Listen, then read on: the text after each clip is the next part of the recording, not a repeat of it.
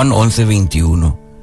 Señor, si hubieras estado aquí, mi hermano no habría muerto. Cuando Jesús llegó a, a Betania, la primera persona que salió a su encuentro fue Marta.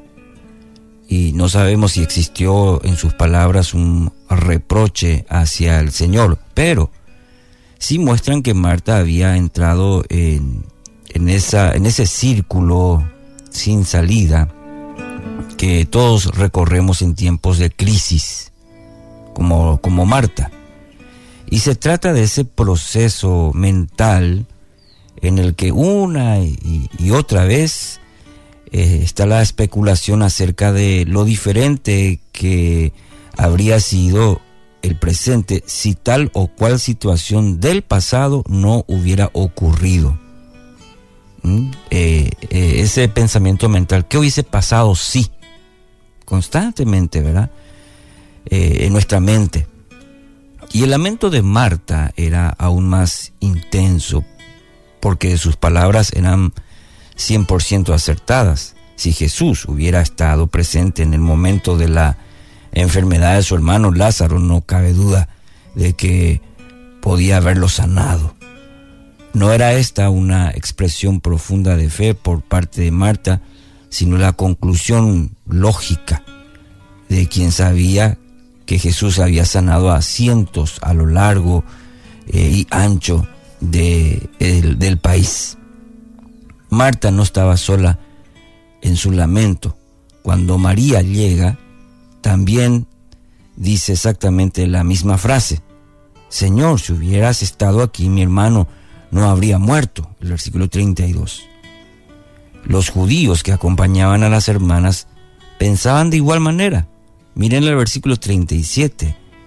¿No podía este que abrió los ojos del ciego haber evitado también que Lázaro hubiera muerto?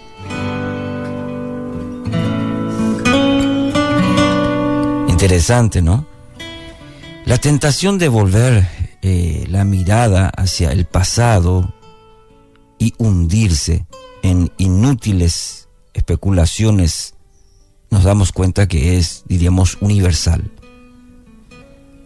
Cuando vemos en, el Antiguo Testamento, por ejemplo, a los israelitas que volvieron una y otra vez los ojos hacia Egipto, cuando las circunstancias en el desierto eran desfavorables.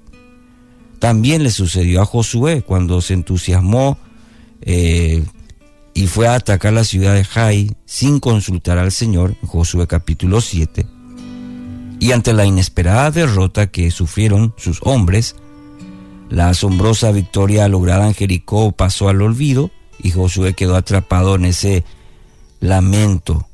¿Para qué se le habría ocurrido cruzar el río Jordán?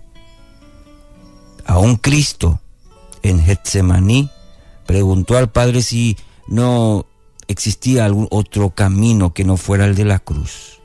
No obstante, eh, Jesús afirmó en absoluta disposición de sujetar su mente, su espíritu, sus emociones, como también su integridad física a la voluntad de Dios. Y en esta decisión encontramos la clave para superar los, los momentos más duros de nuestra vida. La palabra que mejor describe esta actitud es rendirse.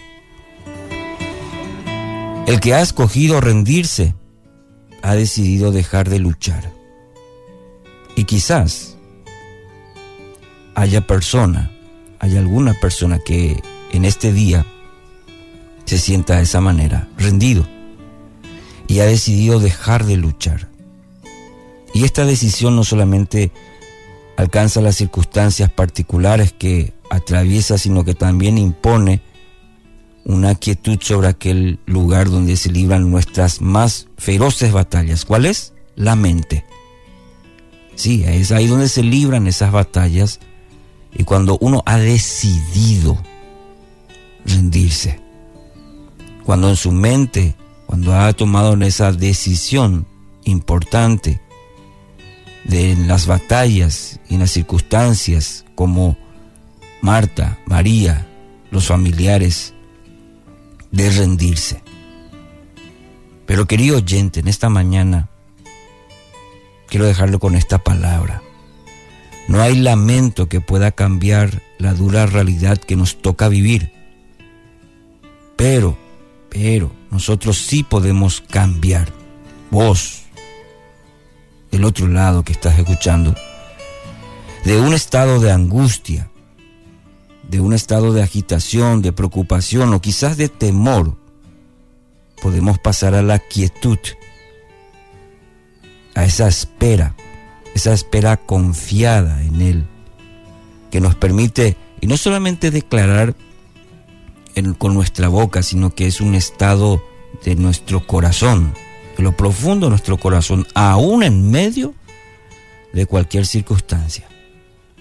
Y en medio de esa circunstancia poder decir, bendito Dios, todo está en tus manos. Me rindo, me rindo. Es una palabra poderosa. Entonces en esta mañana poder decir, Señor, te doy gracias. Hoy declaro con esta con estas palabras, seas bendito en todo, bendito.